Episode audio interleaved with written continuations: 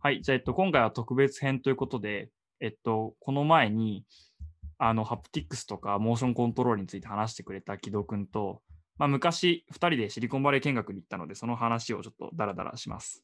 うんはういんということで、まあ、話すんですけど、もともとなんでシリコンバレー行くことにしたんだっけユうスケがいろいろな人と約束取り付けてきてくれたからか。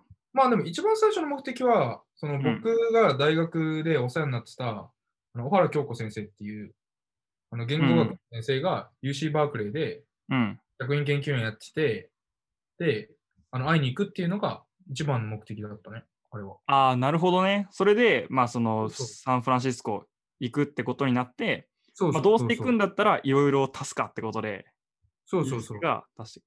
で足もしうます俺はもう完全にそのユースケに頼りっきりで、あ いやいのや貴重な経験を勝手にさせてもらった側だったんだけど、うんうん、一週間ぐらいいたよな、あれ。 1週間ぐらいいた。そうね。いやだからもうその時に得た経験がもう今の糧になってると言ってももう過言ではないぐらいだから、うんうん、ちょっとなんかこれを機にちょっと思い出したいんだけど、うんうん、まず1日目は普通に観光したんだよね。そうね、なんかゴールデンウィサンフークランシスコとかでしたね。なんか一応、なんかツイッターとかはさ、言ったけどさ、まあ中入ってないしね。そう、なんか外で見た程度だし、しかも別にツイッターなんか外が別にすごいとかいうわけでもないから、 なんかぬるっと通り過ぎたぐらいだったし、いや、なんかむちゃくちゃ風が強かった思い出が。 あれだよね、ゴールデンゲートブリッジ渡るって日だよね、あの日。てか、あの日さ、うん。渡ってから雨降ったろ降ったね。俺もう最悪だったもん。なんでここ降ってるんやろうと思って、俺、ウーバー待った覚えあるもん、ゴールデンゲートブリッあジ。めちゃくちゃ寒いところでね。そう、渡ったとこで。そう寒かったもん。そうだよね。だからなんだろう、あのさ、ズームの背景にさ、ゴールデンゲートブリッジのさ、赤い橋のある背ね景あるじゃん。あれ見るたびに俺、寒かった思い出を思い出すもん。いやー、思い出すね。 バカだよね、本当に。何も考えず渡って、どうやって帰るんだっつったら雨降ってきて。そうなんかね、最初半分だけ渡ろうと思ったの。そう、半分渡って帰ってこようと思ったけど、どうせなら渡っちゃおうってことで、そうなっちゃったよ。だったよね。そう、その日はまあ、完璧にサンフランシスコ見学ってことでゆるゆるあったんだけど、まあ次の日からだよね、いろいろユうスケがあの約束を取り付けてくれてて、そうね。まあその1日目の午前中が、うん酒井さんっていう、えっと、スプランクで働いてる人で、うんうんうん。それで、しかも経歴もすごくて、そうね。酒井さんは昔サッカーの日本代表で U22 だったかな。まあ、ユースのどっかだよね。まあ、ユースのどっかので、えっと、サッカーの日本代表で、同志社大学の進学部にいらっしゃったんだけど、うんうんうんでもそのその時に足を怪我しちゃったらしくて、うんうんうん、それでこれからどうしたらいいか分かんなくて、教授に、あの、進学部、そのキリスト教とかの神の学部の教授に、まあ、今後どうしたらいいですかって聞いたら、英語と IT って言われて、うんうんうんそれで英語と IT を極めようと思ってうん生きてったら、あの最終的にあのシリコンバレーにたどり着くっていう化け物みたいな そうね。キャリアを持ってる人だけどうんでその人があれだよねそのユーデミーの講師とかでもかなり有名でそうそうそうそうそうそう。めっちゃ多分登録者数とか多いんだよね。そうそう、YouTube とかもやっててね。ね結構発信とかに積極的な人ではあるよね。でしかもなんだろうあのビザの取り方についても本出したりしてて日あそうなん本だ人がどういうふうにアメリカのシリコンバレーで働けばいいかみたいなこともよく知ってる人だからうーん。なんかユうスケがその人、なんか誰かに紹介してもらったとかだったっけそうそうそうそうそう。そうだよね。もともとすごいお世話になってた神戸市役所の方に、シリコンバレー行くんですけど、面白い人紹介してくださいって言ったら、酒井さん紹介してくれて。うんうんうん。そうそれであれだよね、その、酒井さんとなんかお食事をするとかじゃなくて、あの、酒井さんがサッカー教室をやってるらしいから、そそうのそうサそうそッうカー教室に行ってみればってことで、 そうそうそうそうそう。突如、あの、よくわからん大学生2人が、あの、子供にそうそう教えてる、サッカーを教えてる酒井さんのところに現れて、そうそうそなんかその地元の人たちと話すみたいな。う。で、シリコンバレーに割と、あの、なんだ。で、働かれてる日本人の人たちが子供連れてきて、で、サうんうんッ子供にサッカーさせながら、まあ、休日に話すみたいなうんうんうん。感じだったよね。そう、だから酒井さん以外にもシリコンバレーのエンジニアの人とかいて、そうそうそう。あオラクルで働いてる人とか、そうそうそうそう。あと、証券会社だっけを起業した。証券会社じゃない、あれフィンテックじゃん。あ、フィンテックか。そうそうを起業してる人もいて、その人たちと話したって感じだよね。うんうんうんまあ、で、そこで あの、シリコンバレーエンジニアの驚愕の、 なんていうか、うん働き方とか、報酬とかをそうだ聞いて、うん。面白かったね。ちょっと、すごいなっていう。いやっぱサラリーがいいよね。や、もうなんか、うん。ね、 化け物みたいにサラリー良くて、しかも、うんなんか言っていいのか分かんないけど、そんなに働いてないって言ってたよね。あ言ってたね。その、なんだろう。でもあの働くっていう多分概念が多分日本とちょっと違うんじゃないか。うん。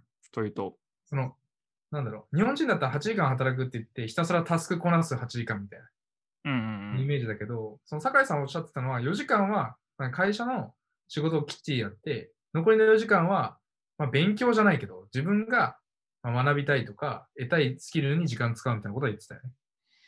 だからまあ、あれか、実際働いてる時間はめちゃくちゃ短いんそうそうだよそうね。だからなんか3時間から4時間って言ってたもんね。うんうんうんうん。で、まあなんかその後は、その、ユーデミーのあれを取ったりとかも、そう、副業とかね。副業とかもしてるって言ってたし、いやー、すごいよな。酒井さん、ほんとすごかった。で、それで、あの、 酒井さんともう一人の方に一緒にあの連れてってもらって、なんかラーメン屋行ったよね。サンフランシスコの。うんうんそれで、その後は、えっと、スタンフォード大学を見に行ったんだよね。シリコンバレーからめちゃくちゃ近いところにあるから。いやー、でかかった。なんかでかいし、自然いっぱいあるしって感じだよね。スタンフォード。あんなにさ、サンフランシスコの近郊にさ、でかい土地があってさ、でその緑豊かでさ、いややっぱちょっとなんかスタンフォードで、なんだろうな、いろんな研究とかビジネスとかが生まれる理由は、なんとなくだけど分かったな。うん。でもなんか必要以上にでかいよね。なんかさ、以上にでかい。必要以上じゃないもう大学入るまでめっちゃ大変じゃん。なんかあのでっかい道があってさ。あの、正面とかやろそうそうそうそう。うんうんうん。とんでもなくなかった。あれ、車できたら楽なのかないや、でもとはいえでもやっぱスケールがアメリカだったね。いやもう、だってでかすぎん本当に。しかもなんかさ、門とかもさ、芸術作品じゃん。全部。そうね教会みたいなさ、うんうんうん感じになってて。 なんか、でもあそこで普通になんかさ、だ授業を受けるってなったら大変じゃないかなって思ったんだけどね。うん。ああ、まあでもそれ、でもそれはさ、あの、俺らが留学してた UC サンタバーバラもあんま変わらんくないか。うん、でもまあ UC サンタバーバラは結構ちっちゃいし、あとなんかさ、自転車走る場所みたいなのもあるじゃん。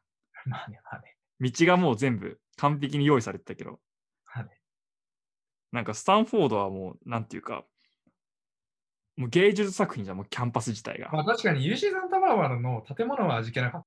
なんか歴史を感じたのはあるね、建物に。スタンフォードね、うんうんめっちゃ綺麗だしな。うんちょっとあ赤っぽい色がメインにあって。そうあれな、なんなんなんか、スペイン系よくわからんけど、あれ、などういう建築なのあれ。わからん。 いやー、面白かったな、スタンフォード。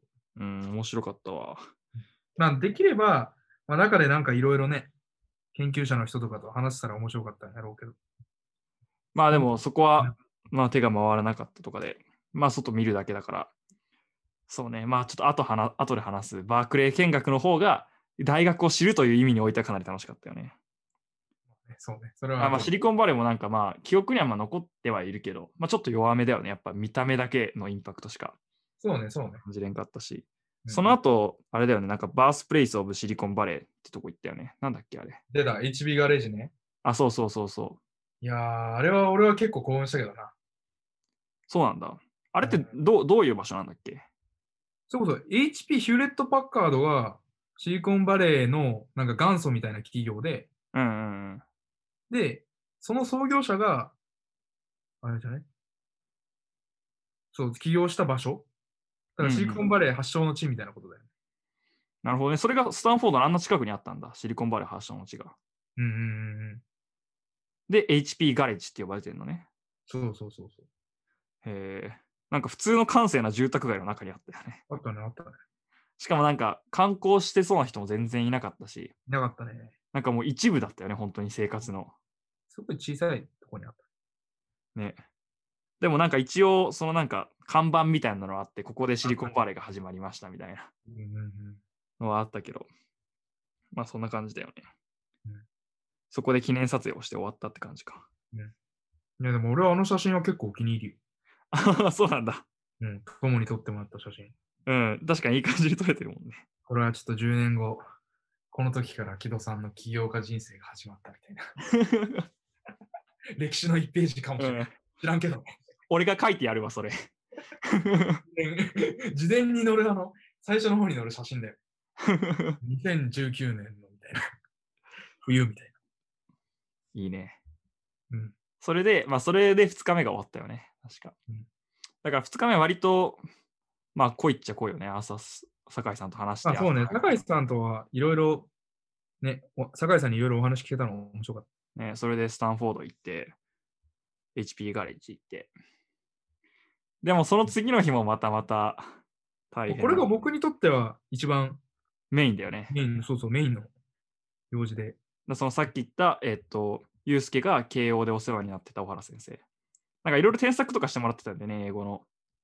いや、もう英語の添削もしてもらったし、留学行くときの、奨学金の添削もしてもらったし、うんうん。で、今、あの、ヨーロッパ留学応募してるけど、その添削もしてもらったし、うんうん本当に僕が海外に挑戦する理由を作ってくれた先生と言っても過言ではない。うん、なるほど。そうそうそうその先生が、えっと、サバティカルを取ってたのかなそう。そうそう、サバティカル休暇でいたんだよね、UC バークレー。 ?UC バークレーにいて。ちょっと友と同じようなね、分野をやっててね。そうそう。だから、その、俺も小原先生って人が自然言語処理をやってるんだっていう話は聞いてて、そうそうそれ、で、えっと、初めて、なんかその、お昼ご飯に招待してくれたんだよね、バークレーの。うん、そうそう、あの、ファカルティラウンジだよね。そうそう。うんうんうんで、えっと、ご飯をご馳走してくれたんだけど、その時に話して初めて、なんか俺がインターンしてる企業がその小原先生にアプローチしてたとかいう話とか聞いたりして、実はあのめっちゃ近い人だったっていうことが 判明して。で、まあ、小原先生はその、まあ、あのバークレーで作られてるなんかフレームネットっていう、まあ、自然言語処理の、まあ、なんかリソースみたいなものをライブラリみたいなやつでしょ。そうそううんうんを、まあ、えっと、日本語に拡張してる研究をしてる人なんだけど、で、その小原先生も、そのバークレーで PhD を取ってそうそうそう。るから、その、まあ、その系譜というか、まあ、そういう研究をしてるっていう感じうんうんになるんだよね。